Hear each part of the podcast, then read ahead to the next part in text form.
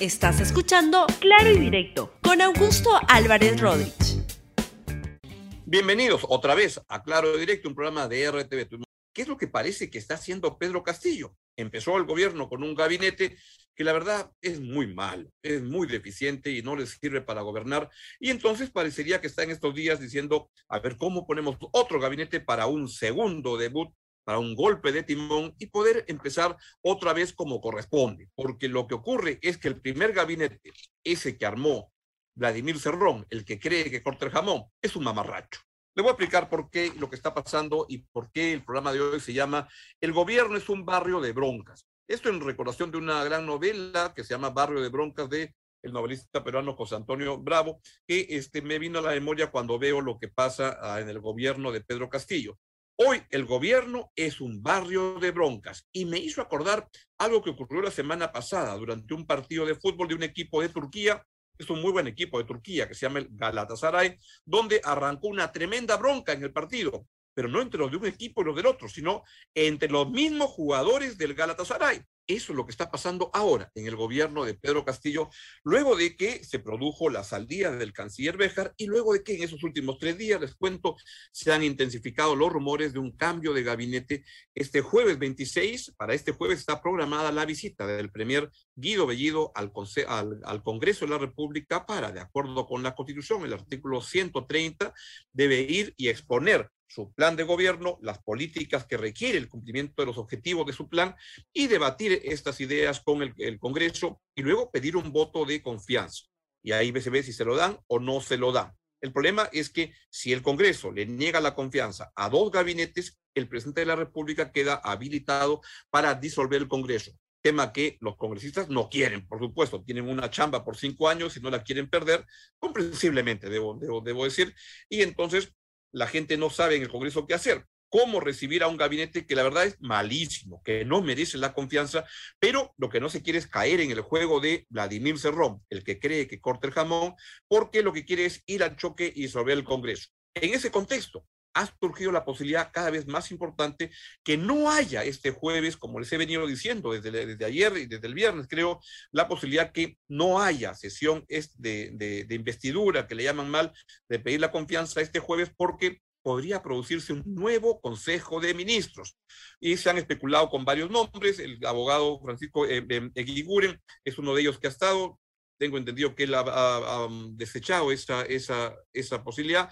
Se habla también de la señora Mirta Vázquez, la expresidenta del Congreso hasta el 28 de julio. Se hablan de muchos nombres, ninguno de los cuales le gusta a Vladimir Cerrón, el que cree que corta el jamón. Y entonces Vladimir Cerrón se ha puesto a lanzar tweets muy molesto como esto, pongamos. A ver, portada de hoy sigue con el mito que, que tengo gran influencia sobre el gobierno. Ahora han añadido que soy un peligro para la gobernabilidad. Bueno, es mi opinión, es que sí es un peligro para la gobernabilidad. Pero ¿quiénes sostienen eso? Los que siguen la tarea de secuestrar al presidente para mantener sus privilegios económicos. Vamos con otro tuit de Vladimir News. Este Jorge el Castillo lidera protesta contra el presidente, pero su hijo Miguel Castillo está íntimamente ligado a Palacio. Palacio donde está gobernando su, su, partner, Pedro Castillo. Juega en pared, término muy usado en Lima. Secreto a voces, dice Vladimir Cerrón, que tiene su columna de, chismes en su tweet. Hay más, Sigue Vladimir News. A ver, vamos con Vladimir News y dice Vladimir, este, este es bueno, ¿ah? defraudar las expectativas del pueblo sería hacer de este gobierno un segundo humanismo, continuando políticas neoliberales o incorporando a exministro de Justicia que ha empezado un sabotaje al Premier anhelando ese puesto y dispuesto a conciliar lo que sea. Ahí está aludiendo a Francisco eh, y como les he dicho, no, no, no, no pretende ser primer ministro. Eso está en los temas que se que lo alocan a Vladimir Cerrón, ya quisiera que fuera el segundo humanismo, el, el sea este gobierno. Pues el gobierno de Antumal, visto en perspectiva, fue un muy buen gobierno, que ya quisiera este gobierno comenzar a parecerse a ese. Eso lo alucina a Vladimir Cerrón, quien lo que quiere es crear acá su isla cubana en el Perú. Pobre Vladimir. Hay más este tweet de, del señor Cerrón. Ahí está, y este ya es más bravo. Vladimir Cerrón convoca a todas las bases orgánicas del partido para defender al gobierno popular y al gabinete Bellido contra la vacancia y a la imposición de una nueva hoja de ruta. Movilización ya. ¿Esto es de López Aliaga? No, es Vladimir Cerrón, que es igualito a López Aliaga. López Aliaga por la derecha, Cerrón por la izquierda igual son dos que van, pero como un toro mm, bravo contra el gobierno. Eso está ocurriendo. Y entonces lo que tenemos es una situación algo interesante donde este gabinete se está viendo que se cae a pedazos día a día. Salió Béjar y enhorabuena que saliera Béjar, porque la verdad era, además de todas las barbaridades que decía de que la Marina y la CIA inventaron ascender luminoso, tontería y media, una persona que anclada en los años 60 en la Guerra Fría, pero en capacidad de, de gestión, nada. Vacunas, nada. Ese tema como que ni le interesaba.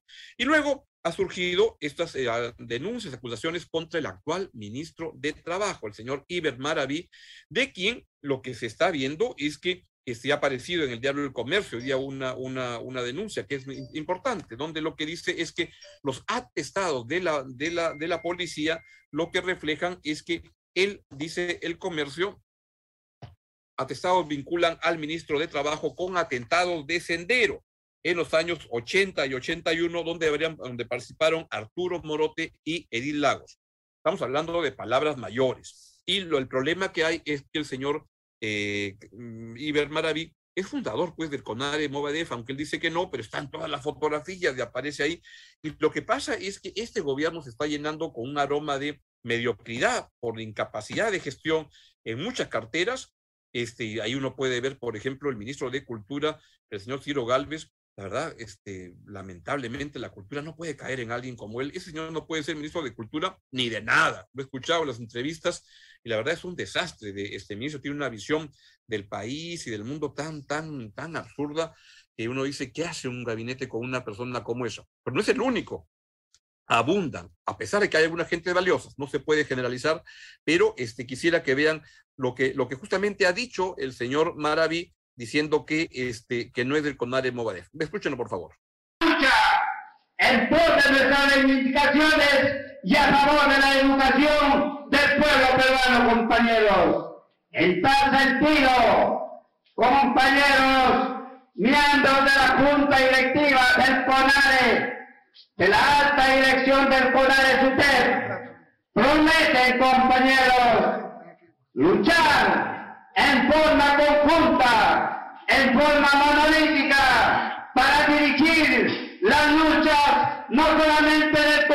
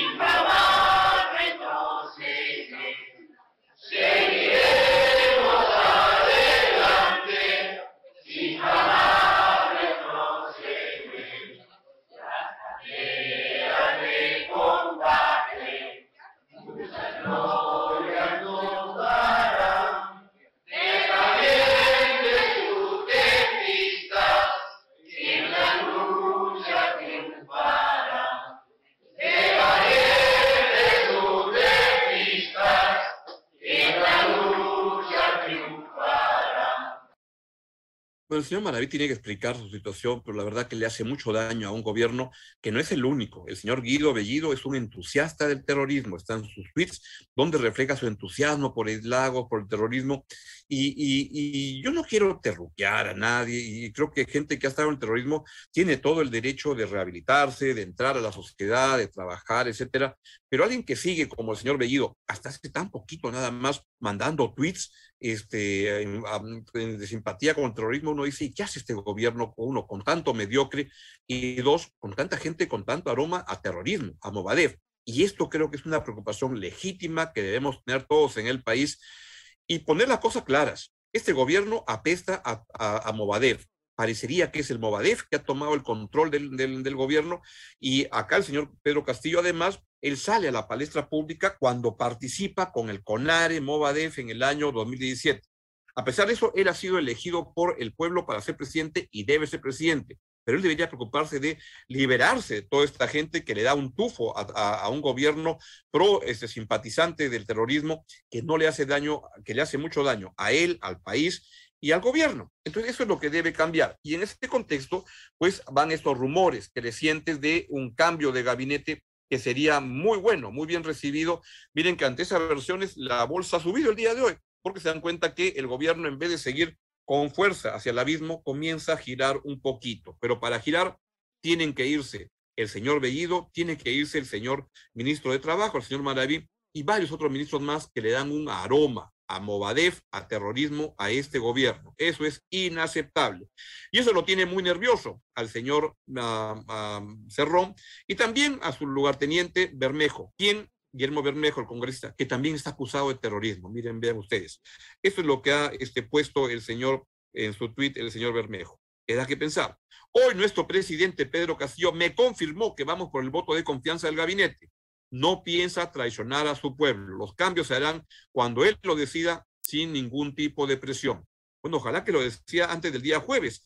Y eso hace que la política peruana esté en este momento en un compás de espera, en un tic-tac, tic-tac, tic-tac, para ver qué pasa. Pero mientras tanto, está el señor Cerrón, que ha convocado a una gran movilización. ¿Para qué? Para que él vuelva a ser el que corte el jamón en el gobierno de, no de Cerrón, de Castillo, que es algo que el señor Cerrón no llega a entender en sus alardes de bocón, de vanidoso, de arrogante, este, que en sus sueños de grandeza que vive, que ojalá lo pueda resolver en otro ámbito para, para su propio bien y el propio bien del país, porque el Perú lo que no requiere es unas personas con mentalidad de coche bomba, y me refiero a este, este choque que quiere provocar con el Congreso para disolver el Congreso y para establecer una nueva constitución que permita, como él lo ha dicho, la reelección por mucho tiempo y todo lo que él cree que eh, funciona en países como Bolivia, como Venezuela, como Cuba, que Cerrón cree que son democracias plenas.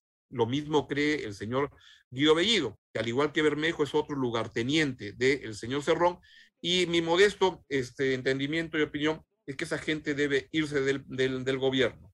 Mientras eso ocurre, la bronca continúa tal como continúa en ese partido del Galatasaray. Bien, es todo lo que les quería decir mientras continúa este barrio de broncas y mañana les sigo contando esta tremenda telenovela llamado Gobierno de Perú Libre. Lo vemos mañana aquí en Claro Directo en RTV. Les deseo todo lo mejor y que les vaya bien. Cuídense mucho. Chao, chao. Gracias por escuchar Claro y Directo con Augusto Álvarez Rodríguez. Suscríbete para que disfrutes más contenidos.